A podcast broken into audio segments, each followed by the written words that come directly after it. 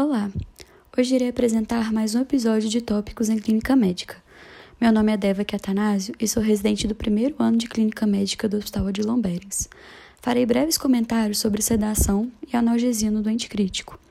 Vou dividir esse tema em três partes: controle de dor, controle de agitação e manejo do delírio. Inicialmente, por que a sedação é importante? A sedação no paciente crítico tem como objetivo reduzir o estresse metabólico através da melhor adaptação à ventilação mecânica e diminuir o consumo de oxigênio. Além disso, também faz parte do tratamento de distúrbios psiquiátricos e de abstinência, aliviando a ansiedade e induzindo sono e amnésia.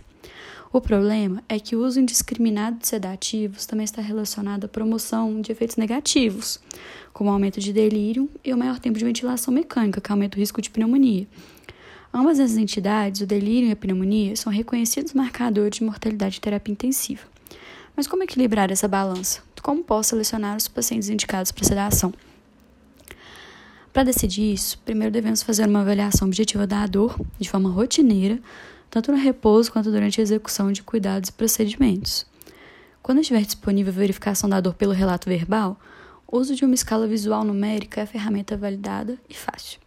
Entretanto, algumas vezes o paciente está rebaixado entubado.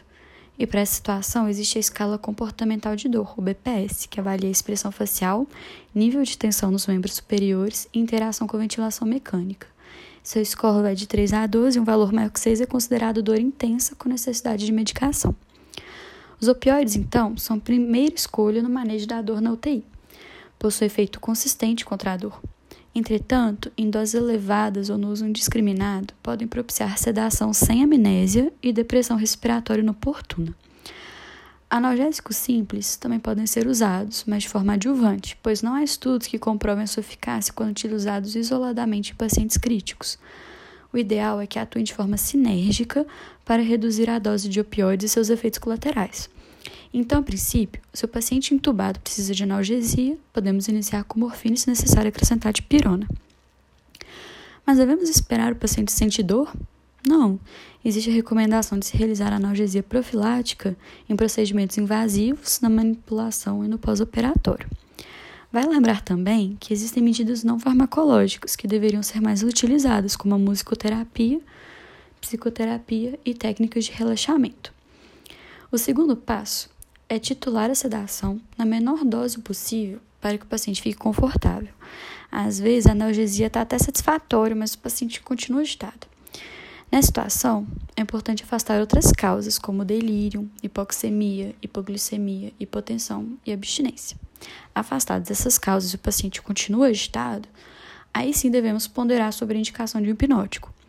É de grande importância essa reflexão, pois a indução de uma sedação profunda por período prolongado está relacionada a um pior prognóstico.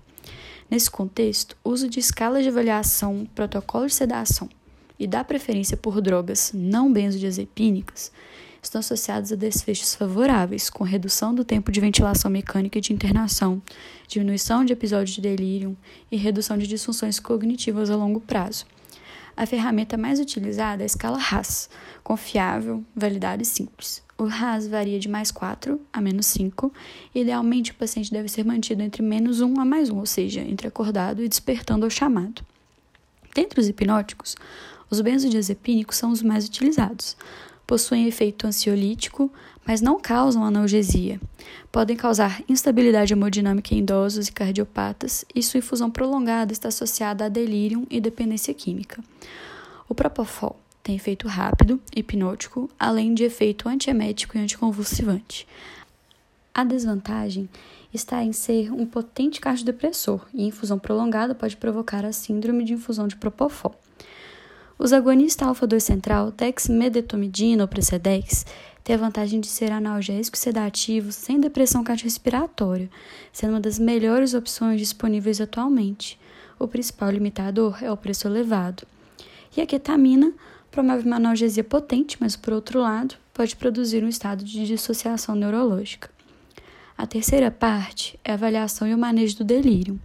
Dados sugerem que até 80% dos pacientes em ventilação mecânica podem desenvolvê-lo e já está bem estabelecido que o delírio aumenta o tempo de internação, o tempo de ventilação mecânica, os custos hospitalares, a presença de déficit cognitivo permanente e a mortalidade. Então, o delírio deve ser pesquisado periodicamente e combatido. A ferramenta mais validada é a escala CAN-ICU. Uma vez detectado, deve-se avaliar as possíveis causas base e tratá-las. Os neurolépticos são amplamente utilizados nesse contexto, principalmente o haloperidol. Risperidona e quetiapina podem ser utilizados também, mas com pouca evidência. No mais, é recomendado evitar a interrupção abrupta de opioides, benzodiazepínicos e precedex, manter níveis de sedação mais superficiais ou realizar sedação intermitente, como estratégias de proteção contra o desenvolvimento de delírio.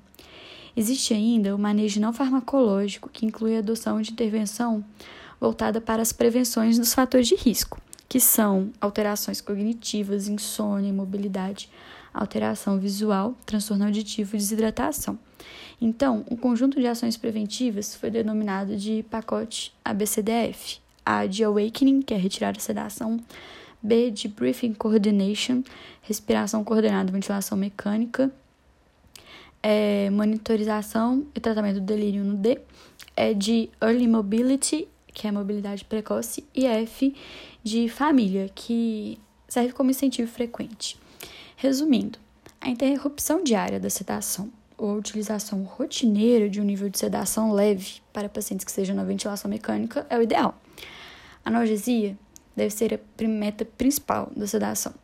O melhor planejamento das rotinas da UTI, como banho, procedimentos invasivos e luminosidade, são fundamentais para melhora na qualidade do sono e na prevenção de delírio. Então, pessoal, muito obrigada pela atenção e até a próxima.